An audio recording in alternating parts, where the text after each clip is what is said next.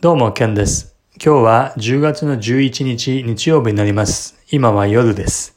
え今日は今週から始まるこの週の、えー、値動きを予想して、そしてどのように、えー、戦略を取るかということを、これまでの値動き、日経平均の値動きをもとに、えー、お話をしていきます。で、これからお話しする内容は、かつて3兆円の株式運用に携わった経験をもとにお話をするということになります。今週に関しては、短期的、あるいは中期的な、えー、値動きの方向性を決めるある種の分水嶺になる非常に重要な週になると考えています。特段週の前半ですね。明日、明後日の火曜日、その次の水曜日、このあたりの、えー、日柄での値動きというのを見た上で、えー、今後の方向性を判断するえかなりな、まあ、材料というのを、えー、自分の中に取り込めるような、そのような週になるだろうなというふうに、え考えています。で、このような状況においては、比較的見るべきものというのは限られていて、まあ逆に言えば、シンプルに、まあ、相場を見ることができます。で、それは何かということをお話ししていきます。今週についての重要なポイント、見方としては、まず、大型株に資金が流れるかどうかということが重要になります。大型株というのは時価総額の大きい株式ということです。今後仮に日本株が、それは日経平均トピックス含めてですけれども、足元続いた相場をようやく上抜けていく、その後に力強い相場に発展していくためには、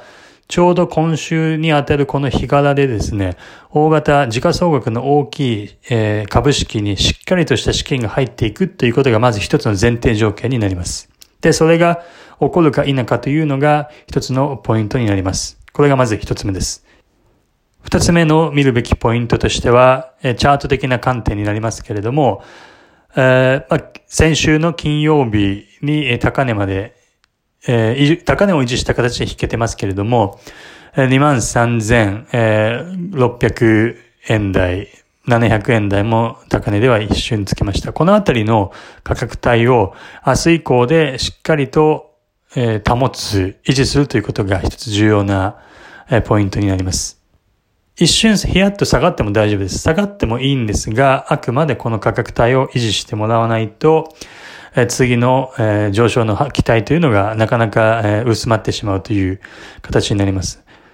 どこまで下げてもいいかというと、まあ、あくまでチャート的な観点なので、まあ、絶対ということではありませんけども、あくまで目安として、日経平均で言えば23,500円は維持していただきたいという、形になります。ここをフロアとして、まあ、複数日ですね、レンジになるんであれば、それはポジティブな見方になります。別に明日以降、すぐに直線的に上昇に行かなくても構いません。あくまで23,500円というこの節目を足元ですね、フロアとして揉み合うのであれば、その先にですね、大きな上昇が見込める、そのような展開というふうに判断ができます。で、来週、来週、今週ですね、今週以降は日本株の決算が本格化していきます。今週、来週と、どんどんどんどん企業決算が本格化していくわけですけれども、まあ、先日お話ししたように、今月から発表される企業の業績予想に関して、これはですね、今後の、えー、まあ足元大きくダメージを受けたコロナ、この影響からですね、まあ少しずつ、えー、まあコロナが発生する前、前と同じような世界に全く戻るという意味ではありませんけれども、まああくまで経済活動として、えー、まあ、回復が見込、回復が見込めていくということを、まあ、織り込み始めるだろうなということ。あと、えー、先般、業績予想はかなり保守的に作られていたために、それに対して、え、今後の見通しにおいては、今月発表される企業業績においては、えー、予想のですね、業績予想の情報修正といったものが、あ主に見られるだろうなという、えー、まず予想が一つあります。で、株式は当然それを織り込んでいく、そのような動きになるだろうなっていうのが、えー、今週以降ですね、今週来週、再来週と続きますと、っていうのが一つあります。さっきちょっとちらっと、まあ言いかけたんですけれども、まあ、あくまでそれは企業業績が上か下かという意味だけであって、必ずしもですね、コロナの世界、コロナ禍の前の世界に元元に戻るという意味ではありませんので、これはちょっと補足させていただきます。明らかに本質的な部分がこう変わっていく、まあ、あらゆる言葉、ニュー、ニューノーマルですとか、まあいろんな言葉で表現されてますけれども、おそらくの経済活動というのは、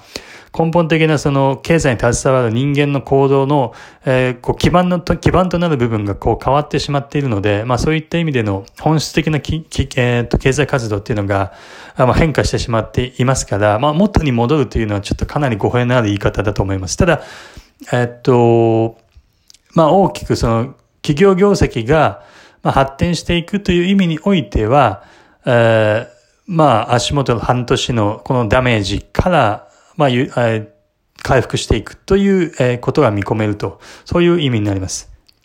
ですので、コロナ禍の前の状況とコロナ禍前後で見極めるならば多分セクターで分ければかなり波行性というのが多分確認できるのかなというところですけれども、ただまあ総合的に俯瞰してみたときには、まあ業績は回復していくだろうと。で、株式は当然その総合的な部分っていうのを、企業の利益という総合的な部分というのをですね、あの、意識して、まあ、織り込むだろうということになりますので、それは中期的には、まあ、ポジティブだということになります。そして、繰り返しになりますけれども、まあ、バリューリバーサルという動きが、まあ、今後年末、そして来年が来て本格していくだろうというのが、まあ、前提としてあります。で、少し、まあ、中期的な話ということで、ちょっと横道にそれてしまいましたけれども、まあ、その上でですね、来週どうするかという意味においては、えー、明日、明後日は、あ様子見します。しっかりと見ます。どっちに行くのか、本当に上に行くのかどうかというのを、値動き、えー、を中心として、えー、まあ、様々なものを見て総合的に判断します。で、えー、まあ、ずっとですね、先週、その前の週とずっと、まあ、様子見を何もしないと、いうことを続けてきましたけれども、場合によっては今週からですね、まあ、リスクを取るといったようなことにも、もう、もう、あり、あり、あり得るかなと、リスクを取ろうということになろうかと思います。で、それは当然、先ほど申し上げたような条件がしっかりと、え揃ったとき。で、上か下かのリスク、どっちを取るんだという話においては、まあ、上のリスクを取る、すなわち、ロングポジションを、えー、持つと、新規で持つと、構築すると、えー、そのようになるというような、まあ、蓋然性が現在は高いかなというふうに考えています。その中ではですね、まあ、おそらくそのロングを構築するのは、まあ、現時点では、まあ、火曜、早くても火曜5場、もしくは、水曜、木曜、まあ、このあたりになるかなというふうに思います。ただ一方でですね、このタイミングで、この流れに、この流れで来ている中で、このタイミングにおいて、先ほど申し上げたような、上に行くための条件が揃わない、そして上値を抑えられてしまう、弱いといったような、2万、例えば2万3500も、いとも簡単に割れてしまうですね。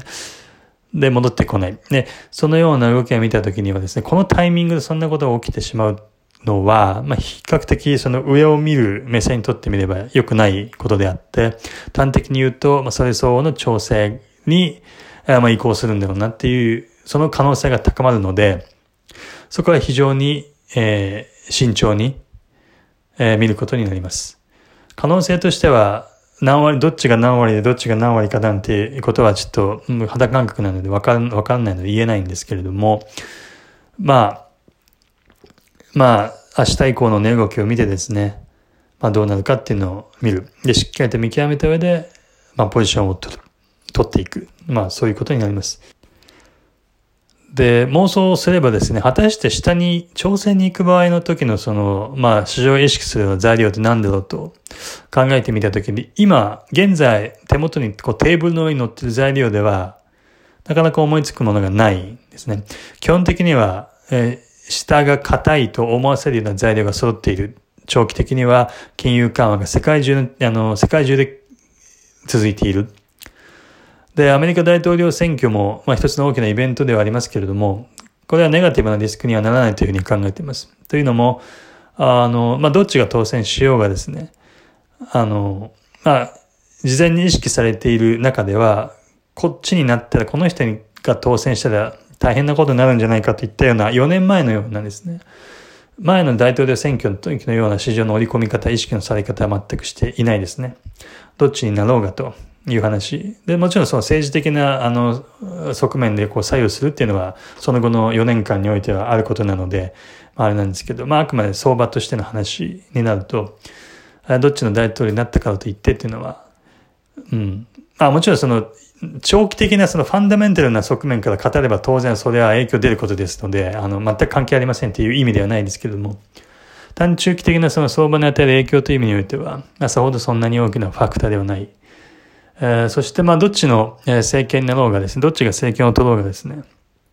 あの、経済対策をしっかりやるんだっていうところは変わらない。経済対策をする上で、その内容とそのパワー、の差こそあれというところですから、基本的にはそれは株価はですね、上に向いている、上への圧力が働いている、えー、ということになります。で、あとは先ほど申し上げたようなですね、世界的にこのコロナに対しての、えー、慣れ、そして、まあ、ワクチン、えー、または企業業績の回復、こういったものが、えー、ファンダメンタル根底にしてはありますので、やはりですね、あの、まあ、そういう意味では下は硬いんだろうなっていうところになります。ですから、こういった中で、あ、そう、あと、需給もいいですね。え需給もいい。